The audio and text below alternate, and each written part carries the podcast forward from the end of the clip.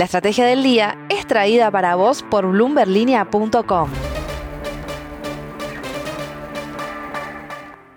Muy buenos días, estrategas. Soy Francisco Aldaya, editor de BloombergLinea.com y hoy les voy a contar las tres noticias más importantes para que arranquen su día. Además, Mariano Espina con Recintos del Poder. Como siempre, no te olvides de darle clic al botón para seguir a este podcast, de compartir este capítulo y de activar las notificaciones. Lo que tenés que saber. 1. Futura canciller de Argentina, Diana Mondino, está buscando reabrir la posibilidad de que Argentina ingrese a la OCDE el viejo anhelo de Mauricio Macri.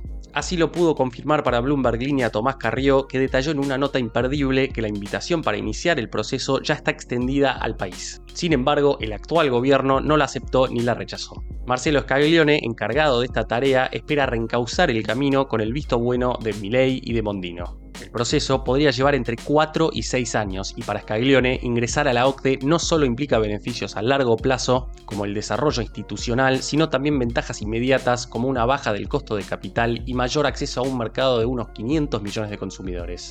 2. Luis Caputo se prepara para asumir en el Ministerio de Economía y podría dar una conferencia de prensa el lunes antes de que abran los mercados, donde finalmente se conocería el detalle de su plan con enfoque en la consolidación fiscal, monetaria y externa. Desde su equipo apuntan a la emisión cero desde el primer día, con una licuación de tasa de interés negativa y un canje voluntario de los pasivos del Banco Central a títulos públicos del Tesoro. ¿Qué implica esto? Bueno, enfrentarse al riesgo tesoro, que implica que los bancos se pongan cómodos con el historial de defaults justamente del tesoro, lo cual hasta ahora han evitado. En otras palabras, hay que ver a qué tasas están dispuestos a aceptar esos bonos. El límite normativo, el descalce del plazo y la falta de apetito de las entidades plantean desafíos para el plan económico de Caputo, mientras que los bancos se muestran cautelosos esperando con sus pases. 3. La recaudación tributaria en Argentina está tocando su nivel más bajo en los últimos 12 meses, alcanzando cifras similares a las que vimos en julio de 2007, con una caída en términos reales en noviembre de entre el 7 y 7,5% respecto al mismo mes de 2022. Un informe de Facimex Valores destaca que la recaudación cayó un 5,9% en lo que va de 2023 en términos reales, mientras que en los últimos 12 meses quedó en 21,9% del PBI, es decir, el porcentaje más bajo desde 2007. Otro componente de la herencia que dificulta la perspectiva de eliminar impuestos rápidamente. Antes de pasar a recintos del poder, veamos rápidamente cómo van a abrir hoy los mercados. El S&P Merval subió 2,9% ayer. Fue una jornada mixta para las acciones argentinas en Wall Street, con subas de hasta 11,9% para Satellogic y bajas de hasta 4% para Vista. El dólar blue cerró en 955 pesos, el MEP quedó en 946 y el contado con liqui en torno a los 919 pesos. Recintos del poder. Y ahora Mariano Espina, contanos por favor qué está pasando en la política argentina.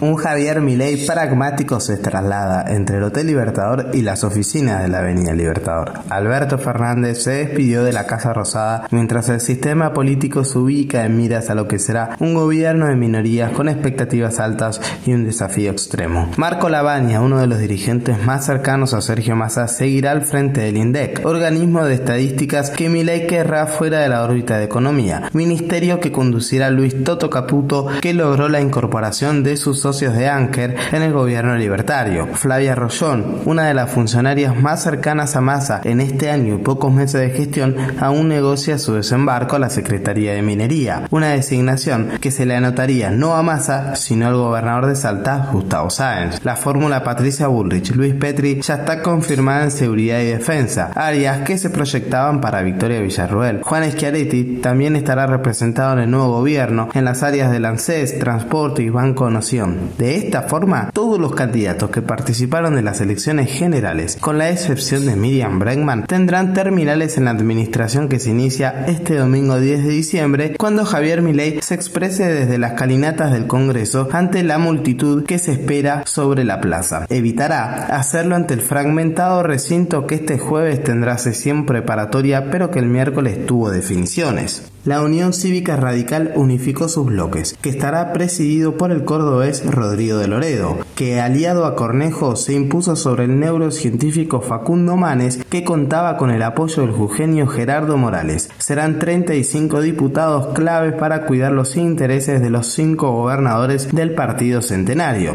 En el PRO se alcanzó una tregua y se mantuvo por ahora la unidad con Cristian Ritondo como jefe de bloque. Un nuevo bloque se formó y estará presidido por Pichetto e integrado por Mazot Monzó y se prevé también la incorporación de Stolbizer y López Murphy. Se llamará Cambio Federal y buscará representar a los gobernadores del PRO y también de San Juan y San Luis. Unión por la Patria también sostiene la unidad con Germán Martínez al frente de una bancada que alcanzaría los 105 escaños con el objetivo de negociar punto por punto cada artículo de cada ley que mi ley envíe a partir del lunes. La frase del día. Antes de irnos, escuchemos lo que dijo ayer en ex Javier Milei.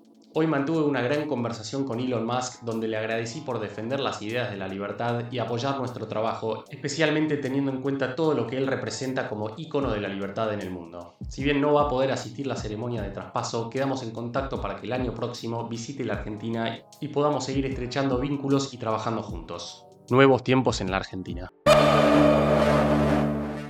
Esto fue un nuevo capítulo de la Estrategia del Día Argentina. Yo soy Francisco Aldaya, editor de Bloomberg Línea, y me podés seguir en Twitter en arroba franaldaya. No se olviden de darle clic al botón para seguir a este podcast y a la campanita para que se enteren al instante cada vez que sale un capítulo de lunes a viernes. Espero que tengas una gran jornada productiva.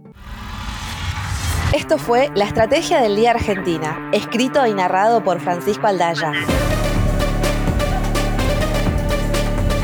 Producido por Arturo Luna y Daniel Hernández. Que tengas un día muy productivo.